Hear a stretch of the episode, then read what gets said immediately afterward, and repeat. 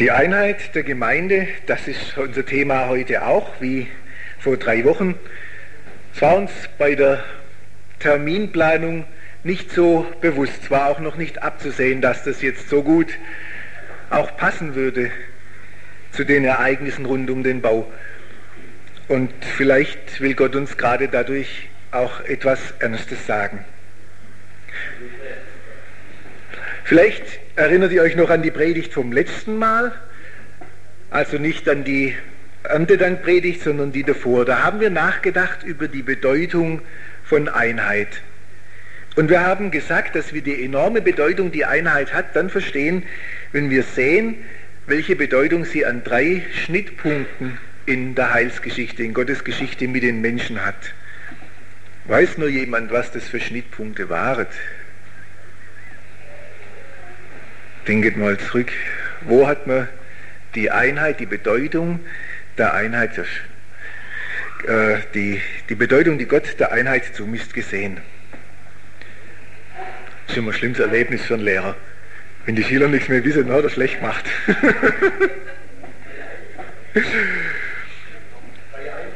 ja, genau, bei der Dreieinigkeit in der Schöpfung, ganz am Anfang.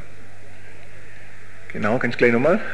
Ja, genau. Ganz am Anfang, als Gott die Menschen nach seinem Bild geschaffen hat, da hat er sie geschaffen als Gemeinschaft, weil Gott selber Gemeinschaft ist. So wie Gott eine Gemeinschaft in der Einheit von drei verschiedenen Personen lebt, so sollte die Menschheit als eine Gemeinschaft in der Einheit von verschiedenen Personen existieren. Also das war der erste Schnittpunkt. Fällt nochmal jemand einer Ei?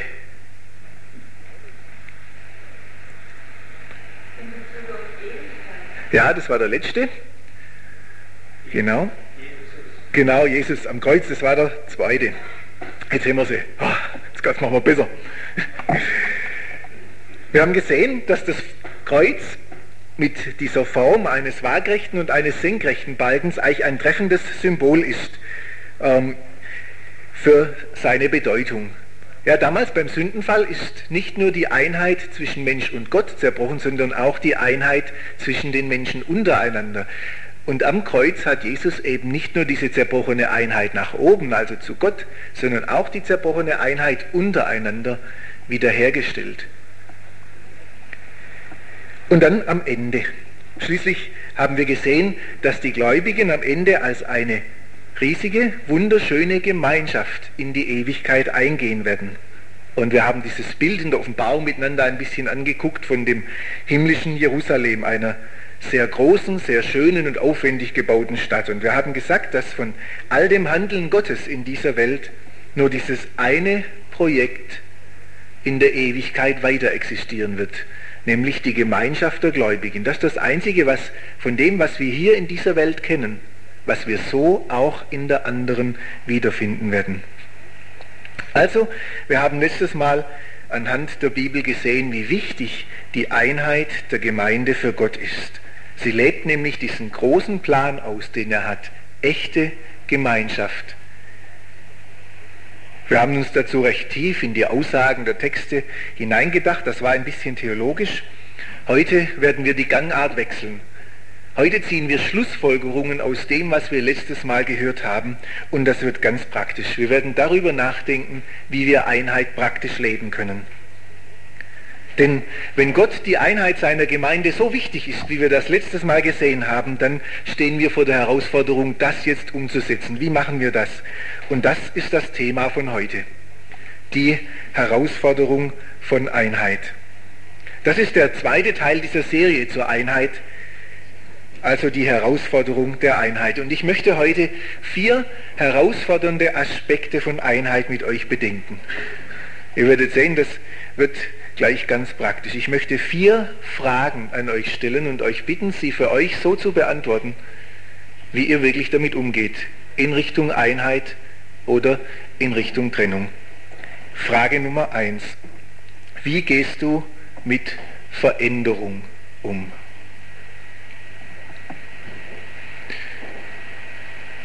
Ein Pastor auf einem Seminar, das ich im Frühjahr besucht habe, der hat gesagt, wenn du Leute von ihrer schlimmsten Seite kennenlernen willst, dann versuche etwas zu verändern. Da ist was dran. Denn Veränderungen bringen in uns einige sehr dunkle Seiten zum Vorschein. Ängste, Ärger, Machtstreben und noch anderes mehr. Und das wirkt sich negativ auf die Einheit der Gemeinde aus. Nun gibt es aber keine Alternative dazu, dass eine Gemeinde sich verändert. Jesus beschreibt das Reich Gottes in seinen Gleichnissen als etwas, was wächst. Ja? Erinnert euch dran, die Saat, die man aussät, die wächst. Oder das Senfkorn, das klein anfängt und ein großer Baum wird. Oder der Sauerteig, der den ganzen Teig durchsäuert. Oder er beschreibt es als gärenden Wein, den man nicht in alte, starre Schläuche fassen kann. Also das Reich Gottes ist immer wachsend und als solches immer in Veränderung, weil etwas, was wächst, das verändert sich. Wenn es nicht wächst, ist es nicht das Reich Gottes.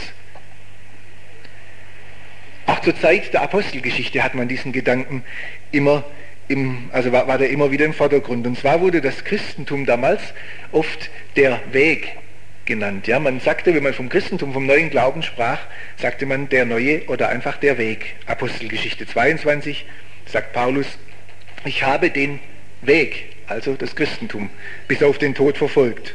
Oder vom Wegen von Paulus in Ephesus heißt es, um jene Zeit aber wurde der Weg, der neue Weg, Anlass zu einem schweren Aufruhr. Und noch einige andere Male. Also das Christentum war im Unterschied zu den anderen Religionen so dynamisch, dass man es nicht mit einem statischen Begriff beschreiben konnte. Man musste einen Begriff verwenden, der Wachstum und Veränderung ausdrückt. Deshalb dieser Begriff der Weg. Das liegt im Herzen unseres Glaubens, dass es ständige Veränderung und Wachstum gibt. Deshalb hat Jesus seine Jünger zur Nachfolge gerufen, nicht zum Nachsitzen. Also auch hier auf einen Weg. Die Briefe reden davon, dass wir im Glauben wandeln sollen, so sagt dieses schöne alte Wort. Wieder Weg wieder Veränderung. Wenn eine Gemeinde leben will, dann muss sie sich verändern. Sie muss das alte Evangelium in jeweils neuen, ihrer Zeit angepassten Formen einer Gesellschaft sagen, die sich ja auch ständig verändert. Und dazu braucht sie eben immer wieder neue Formen, die in die neue Situation passen. Wisst ihr, auch Traditionen, die uns lieb geworden sind, sind nichts anderes als Formen, die auch mal neu waren und für eine bestimmte Zeit sehr angemessen, aber jetzt nicht mehr unbedingt. Das Problem ist, wenn eine Gemeinde es nicht fertig bringt, ihre Traditionen zu verändern, zu reformieren und an die neuen Herausforderungen anzupassen, dann wird sie mit dem Ende der Generation, die diese Formen geprägt hat, in der Bedeutungslosigkeit versinken. Wenn das Salz nicht mehr salzt, womit soll man es salzen, also ihm seine Kraft wiedergeben, sagt Jesus in Matthäus 5, Vers 13. Es ist zu nichts mehr Nütze, als dass man es wegschüttet und lässt es von den Leuten zertreten. Wir haben keine Alternative zur Veränderung. In einer Gemeinde in der Gottes Reich leben soll und die für die Menschen ihrer Zeit Bedeutung haben soll, wird es immer Veränderung geben müssen. Und deshalb möchte ich euch jetzt fragen, sollen wir erlauben, dass Veränderung, die unumgänglich ist, damit wir als Gemeinde unserem Auftrag gerecht werden, die Einheit zerstört? Ich glaube, dass wir uns einig sind, dass das nicht sein darf. Wenn wir das aber ernst nehmen, also dass einmal Veränderung sein muss, damit wir unseren Auftrag erfüllen können, und zum anderen Veränderung die Einheit nicht zerstören darf, dann bedeutet das, dass wir uns alle auf Veränderung einlassen müssen. Wir müssen nicht alle dasselbe Tempo vorlegen. Wir müssen nicht alle dieselbe Begeisterung an den Tag legen. Aber ich glaube, wir alle, jeder Einzelne muss eine Entscheidung treffen, dass wir uns der Veränderung öffnen. Nun bedeutet das nicht, dass wir völlig unkritisch alles begrüßen, was jetzt da Neues an Veränderung geschehen soll. Man muss nicht jedes Detail gut finden. Aber wir müssen sagen, um der Notwendigkeit der Veränderung willen und um der Einheit willen, die wir leben sollen, verweigere ich mich dem Prozess der Veränderung nicht, sondern ich öffne mich und beteilige mich daran. Die erste Herausforderung der Einheit lautet also, wo stehe ich in Bezug auf Veränderungen in der Gemeinde? Mehr auf der Seite derer, die sich verweigern oder mehr auf der Seite derer, die mitgestalten? Wenn ich Einheit möchte, dann muss ich mich von der Seite der Verweigerer auf die Seite der Mitgestalter von Veränderung begeben. Nun möchte ich das noch einmal ganz deutlich sagen. Wenn ich jetzt dazu einlade, dass man sich Veränderungen öffnet, dann heißt das gerade nicht, dass man sie in allem so annehmen muss, wie sie sind, ohne dass man den Mund aufmacht, sondern es heißt, sie grundsätzlich zu bejahen, aber dann an der Gestaltung mitzuwägen. Deswegen heißt das Mitgestaltung. Aber dazu muss man natürlich grundsätzlich ein Ja finden und sagen, wir gehen diesen Weg mit. Es ist ja so, eine Veränderung, die von einer Einheit von vielen verschiedenen Menschen getragen wird, hat die Chance zu einem großen Erfolg zu werden, weil ganz viele verschiedene Gesichtspunkte in den Prozess eingebracht werden und dann auch beachtet werden können. Also deshalb ist es so wichtig, dass wir uns entscheiden dafür, uns für Veränderung zu öffnen. Und eben nicht nur das, sondern dass wir dann auch unsere Meinung ausdrücken. Und zwar gerade auch, wenn wir am einen oder anderen Punkt kritische Anmerkungen haben. Und das führt uns nun geradewegs zur nächsten Herausforderung. Die nächste Herausforderung heißt, wie gehst du mit Kritik um? Damit meine ich jetzt zunächst einmal den, der kritische Gedanken hat. Also nicht den, der kritisiert wird, sondern den, der in seinem Herzen oder in seinem Kopf kritische Gedanken hat. Wie geht man jetzt damit um? Es gibt zunächst einige Dinge, die wir nicht tun dürfen, wenn wir die Einheit der Gemeinde fördern wollen. Das erste ist, dass wir die Kritik nicht einfach in uns hineinfressen können. Sonst staut sie sich nämlich auf und wächst in uns bis sie irgendwann zu einer totalen Ablehnung der Erneuerung oder der neuen Entwicklung führt. Also das geht nicht. Es geht auch nicht, dass wir sie hinten herum loswerden. Gottes Wort ermahnt uns, so legt nun ab alle Bosheit, allen Betrug und Heuchelei und Neid und alle üble Nachrede. Also hinten herumreden, Luther übersetzt so schön Afterreden. Das ist eine sehr zerstörerische Form, mit Kritik umzugehen. Kaum etwas wirkt so lähmend auf die Einheit einer Gemeinde wie hinten herum geäußerte Kritik. Dr. Klaus Douglas, das ist ein Pfarrer, der schreibt in einem Artikel über verschiedene Formen von Kritik folgendes. Hat also verschiedene Formen aufgezählt, dann schreibt er, andere äußern ihre Kritik hinten herum und so wirkt diese wie ein schleichendes Gift, das die geistliche Grundhaltung aller an diesem Tratsch Beteiligten korrumpiert. Dass mit einer solchen Haltung Freude und Elan nicht so recht aufkommen wollen, liegt auf der Hand. Das schleichende Gift des schlecht übereinanderredens wirkt in gewisser Weise zerstörerischer als die offene Auseinandersetzung. Also wenn wir Einheit wollen, dann dürfen wir uns das kritische Hintenrumreden nicht erlauben. Was aber dann? Nun, es gibt nur einen Weg. Man muss seine Kritik direkt loswerden. Ich weiß, dass das keine leichte Sache ist. Ich habe kürzlich ein Gespräch gehabt, wo ich jemand etwas Kritisches sagen musste. Und da habe ich mir eine ganze Stunde lang Gedanken gemacht und gebetet, weil ich solche Angst hatte. Und ich glaube, ich bin damit nicht allein. Deshalb möchte ich euch drei Tipps geben, wie man Kritik so loswerden kann, dass sie hilfreich ist und dass es eben nicht zum, zur Eskalation, zum Streit oder zu Schwierigkeiten kommen muss. Das erste ist, beginne mit Bestätigung. Wenn man, was, wenn man etwas Kritisches sagen möchte, dann ist es gut, wenn man nicht gleich zur Sache kommt. Denn die Sache ist ja negativ. Und wenn man negativ anfängt, dann geht der andere gleich so in Verteidigungsstellung und dann geht der Schlagabtausch los. Wenn man zuerst einmal etwas Bestätigendes sagt, dann kann man das Gespräch von einem positiven Punkt aus anfangen und das ist viel leichter.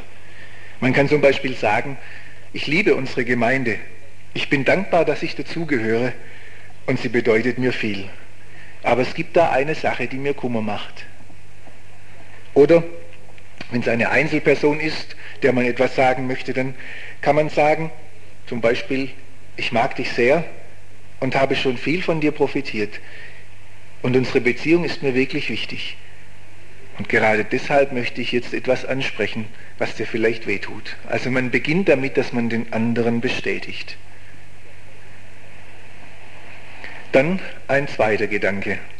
Äußere deine Gedanken ehrlich, aber nicht anklagend. Also man muss schon klar und deutlich sein.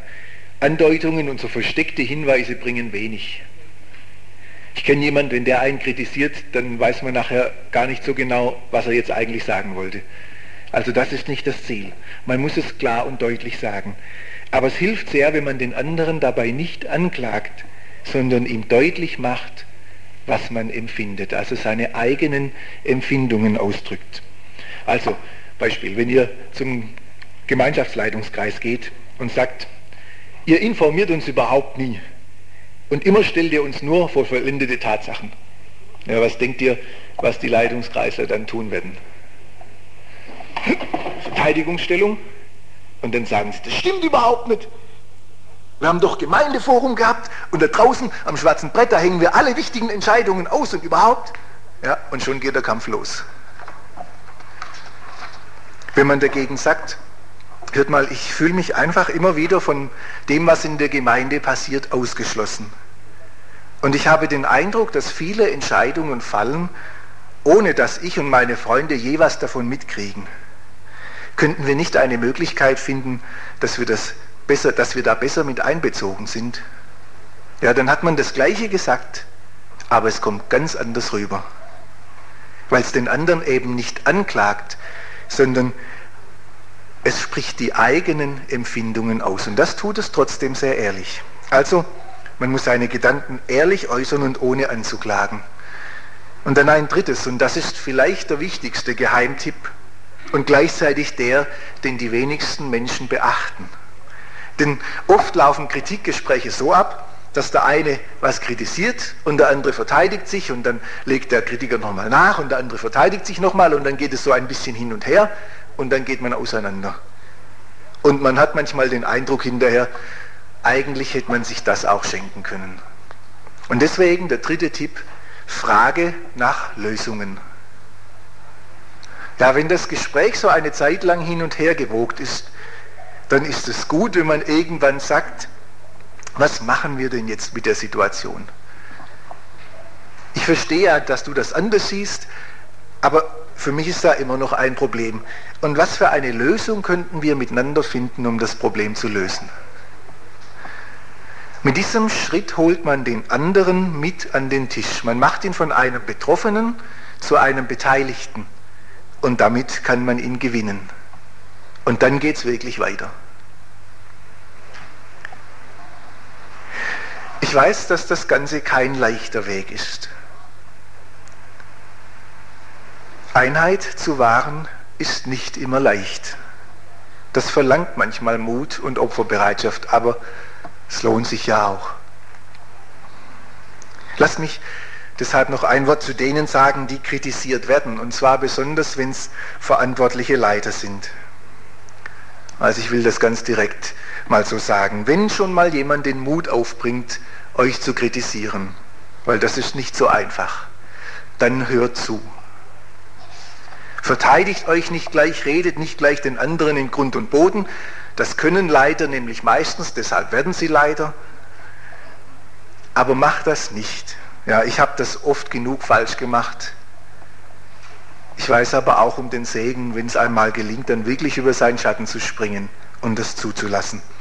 Pfarrer Douglas sagt folgendes, wirklich konstruktive Kritik, also das ist Kritik so, wie wir das gerade ein bisschen beschrieben haben, ist eine Kunst, die dadurch systematisch gefördert werden sollte, dass man sie, wenn auch nicht grenzenlos, so doch in hohem Maße berücksichtigt. Es müssen sich immer beide Seiten um Einheit bemühen. Diejenigen, die die kritischen Gedanken haben und diejenigen, die die Kritik betrifft. Aber eins ist mir einfach ganz wichtig. Sagt, was ihr auf dem Herzen habt. Selbst wenn man es mal nicht schafft, seine Kritik so ganz ideal rüberzubringen, manchmal ist da einfach zu viel Gefühl drin und ein bisschen Ärger und so, dann ist es immer noch besser, sie kommt schlecht rüber, als überhaupt nicht. Oder gar hinten herum. Lieber streiten als schweigen oder tratschen. Ja, das ist so ein Satz, den wünsche ich mir, dass ihr euch das merkt. Lieber streiten als schweigen oder tratschen. Denn wenn man miteinander streitet, das ist ein Ausdruck von Einheit, da ringt man miteinander um den Weg. Das ist ein ganz tiefer Ausdruck von Einheit, wenn man noch miteinander wirklich ja, um eine richtige oder falsche Sache streiten kann und sagen kann, wir wollen aber, dass es miteinander weitergeht. Und ich glaube, so geht es nicht. Und dann sagt der andere, doch, so geht's. Ja, das muss sein bei uns. Also die zweite Herausforderung der Einheit lautet, welche Dinge in der Gemeinde sehe ich kritisch? Mit wem habe ich bisher darüber geredet? Mit den Betroffenen oder mit Dritten? Wenn ich Einheit in der Gemeinde möchte, dann muss ich so bald wie möglich direkt mit den Betroffenen sprechen. Also das war die zweite Herausforderung. Nun hat man jetzt also seine Kritik geäußert, vielleicht auch zweimal oder dreimal, und es ist trotzdem nichts passiert. Das kommt nicht so oft vor, aber manchmal kommt sowas schon vor.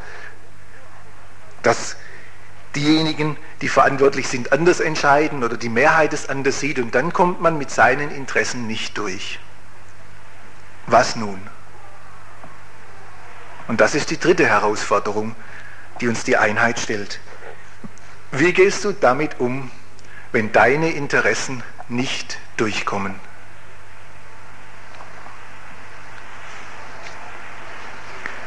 Ich musste an einen Vorfall aus meiner Kindheit denken. So haben wir da mit der Familie Brettspiele gespielt und da lief es nicht ganz so, wie ich mir das vorgestellt habe. Also ich glaube, ich habe da ein Spiel verloren oder einen Spielzug, ich weiß nicht, ob mich da einer rausgeschmissen hat oder so. Und dann habe ich mich unfair behandelt gefühlt und dann bin ich voller Wut aus dem Zimmer gerannt, die Treppe hinauf und habe mich in meinem Zimmer eingeschlossen. Und ich kann mich da noch bis heute an dieses Gefühl erinnern, wie ich da voller Wut und trotz da oben saß und ab die anderen dann gehört, wie sie da unten lachen und Spaß hatten. Ich wollte ja so gerne dabei sein, aber ich konnte meinen Stolz nicht überwinden. Und da kam mein Vater und hat versucht, durch die verschlossene Tür mich dann dazu zu bewegen, wieder zu kommen, aber da war nichts zu machen. Ich saß da in meinem Trotz, war totunglücklich weil ich mich im Grunde nach Gemeinschaft sehnte. Aber ich hatte mich dafür entschieden, mich zurückzuziehen. Punkt. Das größte Problem für eine Gemeinschaft ist nicht Streit, Kritik oder Spannungen. Es ist der Rückzug. Den Rückzug beendet Gemeinschaft. Solange man streitet, bleibt man in der Gemeinschaft. Solange man Kritik äußert, bleibt man immer noch in der Gemeinschaft. Aber wenn man sich zurückzieht, ist Einheit nicht mehr möglich. Der Hebräerbrief sagt, Kapitel 10, Vers 25, lasst uns nicht unseren Zusammenkünften fernbleiben, wie es einigen zur Gewohnheit geworden ist, sondern ermuntert einander und das umso mehr, als ihr seht, dass der Tag naht, also der Tag der Wiederkunft Jesu. Wir sollen die Gemeinschaft nicht verlassen. Also äußerlich nicht von den anderen fernbleiben. Aber dieses Wort, das hier mit fernbleiben übersetzt ist, oder Luther sagt verlassen, das bedeutet eben nicht nur nicht mehr kommen, sondern es heißt eigentlich abschreiben oder im Stich lassen. Das heißt, man hat so eine Haltung, es ist mir jetzt egal, was mit der Gemeinschaft ist. Ein paar Kapitel später wird es gebraucht im Hebräerbrief, um zu beschreiben, wie Gott nicht mit uns umgeht. Da heißt es, euer Leben sei frei von Habgier, seid zufrieden mit dem, was ihr habt. Denn Gott hat euch versprochen, jetzt kommt's, ich lasse dich nicht fallen und verlasse dich nicht. Oder Luther sagt, ich will dich nicht verlassen noch versäumen. Und das ist dieses Wort, was hier steht. Also Gott sagt nicht, es ist mir egal, ob du genug zum Leben hast, sondern er sagt, ich lasse dich nicht im Stich. Also diese, dieser Gedanke, die Versammlungen zu verlassen, das schließt natürlich das Fernbleiben von den Versammlungen ein. Aber die dahinter stehende Haltung, die auch, die auch durch dieses Wort ausgedrückt wird, die kann sich auch ganz anders äußern. Man kann sehr wohl noch regelmäßig kommen, aber innerlich hat man sich längst zurückgezogen. Man ist äußerlich noch dabei, aber ohne Begeisterung, ohne innere Beteiligung. Ja, man lässt die Hülle noch aufmarschieren, aber das Innere bleibt zu Hause sitzen. Wenn die Rede auf strittige Themen kommt, dann schweigt man einfach. Ich sage nichts mehr. Der christliche Psychologe Reinhold Rute schreibt dazu, beenden Sie Ihren Streit und Ihre Meinungsverschiedenheiten nicht durch Schweigen. Von vielen Menschen wird es für besser und edler gehalten, als schimpfen und laut werden. Das ist ein ausgesprochener Selbstbetrug. Mit Schweigen kann ich mich am anderen rächen, denn nichts trifft uns härter, als wenn sich jemand wortlos zurückzieht. Also Rückzug, das ist eine große Herausforderung an die Einheit der Gemeinde. Und das passiert uns ja allen immer wieder. Also ich war kürzlich enttäuscht darüber, wie sich der Leiter eines Dienstbereiches verhalten hat, mit dem ich zu tun hatte. Der hatte da einige meiner Erwartungen nicht erfüllt. Der war da ein paar Mal nicht erschienen, als ich gedacht habe, jetzt müsste er aber eigentlich da sein. Was habe ich getan? Ich habe mich nur noch mit halber Kraft da engagiert. Ich habe gedacht, wenn der nicht macht, was ich denke, was der machen soll, dann mache ich nicht, was der denkt, was ich machen soll. Ich habe mich innerlich zurückgezogen. Ich war zwar noch da, aber nicht mehr von ganzem Herzen, ja. Rückzug. Nun kommt das manchmal einfach vor, manchmal wird es uns zu viel, wir machen das für einige Zeit und das müssen wir einander auch zugestehen. Aber das Wichtige ist, dass wir nicht im Rückzug verharren. Man fühlt sich ja auch in der Regel oft nicht besonders gut, wenn man sich von einer Gemeinschaft zurückgezogen hat. Man hat Sehnsucht danach, diese alte Einheit wieder zu erleben. Und letztes Mal haben wir gesehen, dass diese Sehnsucht daher kommt, dass Gott das in uns eingebaut hat, weil er uns als Wesen geschaffen hat, die Gemeinschaft in Einheit brauchen. Das heißt es, nach seinem Bild geschaffen zu sein. Deshalb sollten wir es unserer Sehnsucht nach Gemeinschaft erlauben, dass sie uns wieder zurücktreibt in die Gemeinschaft, selbst dann, wenn wir mit unseren Interessen nicht durchgekommen sind. Denn damit sagen wir, die Einheit mit den anderen ist mir wichtiger, als dass ich unbedingt Recht behalte. Und seht ihr, das ist die Entscheidung, die Jesus von uns möchte. Die dritte Herausforderung von Einheit lautet deshalb, wo habe ich mich innerlich oder äußerlich aus der Gemeinschaft zurückgezogen? Wenn ich wirklich Einheit fördern möchte, muss ich diese Distanz überwinden und wieder von Herzen in die Gemeinschaft zurückkehren, selbst wenn ich dort nicht recht bekommen werde. Rückzug und Schweigen, das ist oft auch eine Folge dessen, dass man mit dem letzten Problemfeld unangemessen umgegangen ist, nämlich mit dem Problemfeld der Macht. Wie gehst du mit Macht um? Interessenskonflikt, die Interessensebene. Ja, Der eine möchte seinen Gottesdienst gern mittags um zwei, weil er morgens noch in die Landeskirche gehen möchte. Und der andere will ihn morgens, weil er dann mit seiner Familie den ganzen restlichen Tag genießen kann. Auf dieser Ebene, der Interessensebene, kann man häufig Lösungen finden. Das nennt man dann einen Kompromiss. Ja, alle zwei Wochen ist es morgens und alle zwei Wochen ist es mittags. Das ist die Interessensebene. Die nächste Ebene ist die Rechtsebene. Da landet man, wenn es nicht gelingt, auf der Interessensebene einen Ausgleich zu finden. Jede Seite sieht sich im Recht und die andere im Unrecht. In unserem Beispiel wäre das so, die eine Seite würde dann sagen, das ist aber nicht richtig, wenn wir morgens Gottesdienst machen. Wir sind schließlich eine landeskirchliche Gemeinschaft und wir sollen nicht in Konkurrenz zur Kirche treten. Und dann sagt die andere, ja, ja, aber mittags um zwei, da kommen keine Nichtchristen. Kannst du vergessen, wenn wir missionarisch sein wollen, dann müssen wir morgens. Ja? Wo sind wir? Da sind wir auf der Ebene des Rechts. Jeder will Recht haben. Interessanterweise sagt, Philipp, sagt äh, Michael Noss dazu, dass ein Konflikt, der sich einmal auf die Rechtsebene verlagert hat, in der Regel nicht mehr ohne einen Schiedsrichter zu lösen ist. Man braucht eine dritte Person, die die Autorität hat zu sagen, so machen wir es, das ist richtig, so machen wir es. Und dann kommt die dritte Ebene, das ist die Gewaltebene oder die Ebene der Macht. Und hier kann der Konflikt noch nicht einmal durch einen Schiedsspruch beendet werden. Da geht es darum, dass man siegt oder verliert. Da gibt es keinen Kompromiss. Da geht es auch nicht mehr um sachliche Fragen. Da geht es um Fragen der Macht. Ja, das wäre in unserem Beispiel der Fall, wenn zum Beispiel eine der beiden Gruppen den Eindruck hätte, dass sie in der Gemeinde nicht richtig repräsentiert wird. Sie kommt nicht richtig vor, vielleicht hat sie im Leitungskreis nicht genügend Leute oder irgend sowas. Und dann wird so ein Streitpunkt instrumentalisiert, um einen Machtkampf zu führen. Wer gewinnt? Den zeigen wir es. So etwas geschieht oft ganz unbewusst. Aber ich habe in vielen Situationen in der Gemeinde den Eindruck, dass es letztlich genau auf dieser Ebene abläuft, auf der Machtebene. Ich denke an Mitarbeiter, die ihren Job hinwerfen, weil sie auf einmal nicht mehr das alleinige Sagen haben. Oder wie schwer das manchmal davon ist, einen langjährigen Leiter davon zu überzeugen, dass er die Verantwortung in jüngere Hände legt. Das ist ein Machtproblem. In der Gemeinde ist es auch so, dass es formelle Macht gibt. Da muss man unterscheiden zwischen formeller Macht. Das sind die Leute, die eine offizielle Leitungsposition haben. Ja, Leitungskreisleute oder verantwortliche Mitarbeiter. Und dann gibt es daneben so etwas anderes, so eine informelle Macht.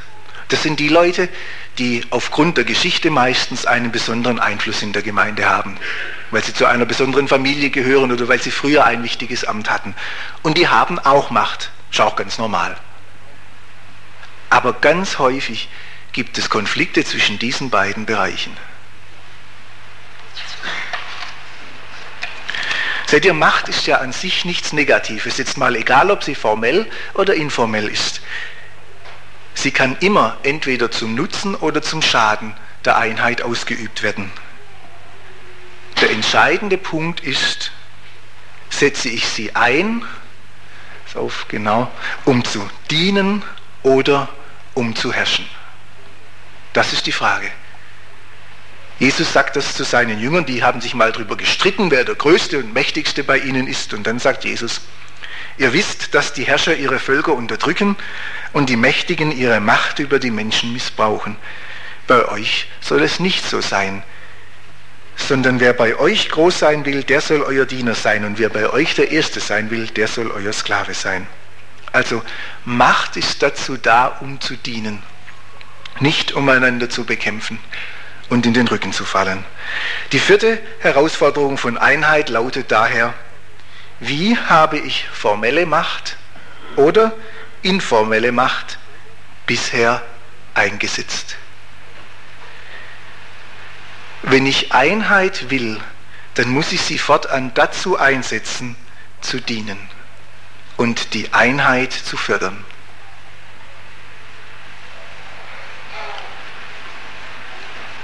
So, das waren vier Problembereiche, vier Bereiche, in denen wir sehr herausgefordert sind, wenn wir die Einheit in der Gemeinde leben wollen.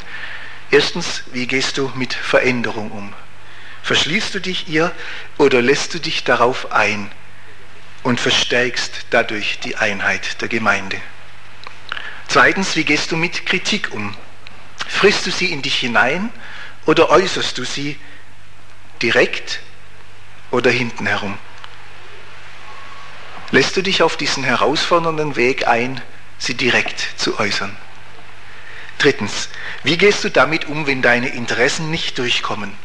Ziehst du dich innerlich oder äußerlich zurück oder sagst du trotzdem von ganzem Herzen ein Ja zur Gemeinschaft? Und viertens, wie gehst du mit Macht um? Setzt du sie ein, um deine Interessen, deine Sicht der Dinge durchzusetzen oder setzt du sie ein, um Einheit zu fördern? An welchen von diesen vier Punkten seid ihr besonders gefettet?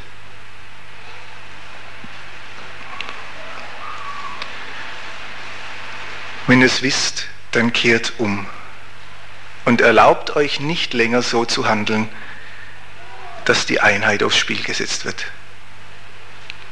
Bittet Gott, dass er euch in der Kraft seines Geistes hilft, dass er eure Ängste vor Veränderung, dass er euren Ärger oder eure Verletztheit oder euer Machtstreben überwindet. Und dann geht Schritte zur Einheit. Ihr Lieben, das ist eine Bußpredigt. Ich glaube, das ist euch klar. Und ich glaube, dass das Gottes Timing war, dass die heute kam. Lasst uns miteinander beten. Wir stehen dazu auf.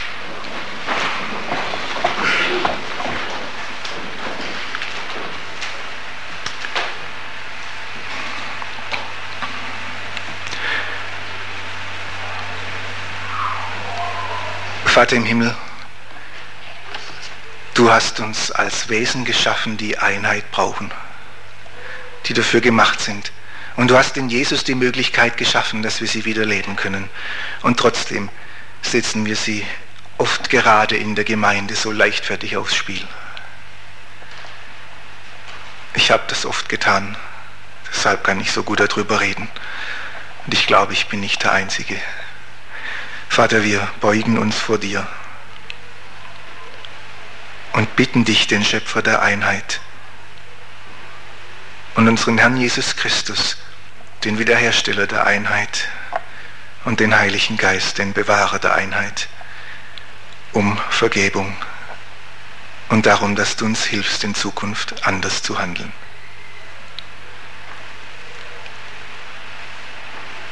Wir brauchen dazu deine Hilfe. Wir schaffen das nicht allein. Aber danke, dass du nichts lieber tust, als uns zu helfen. Amen.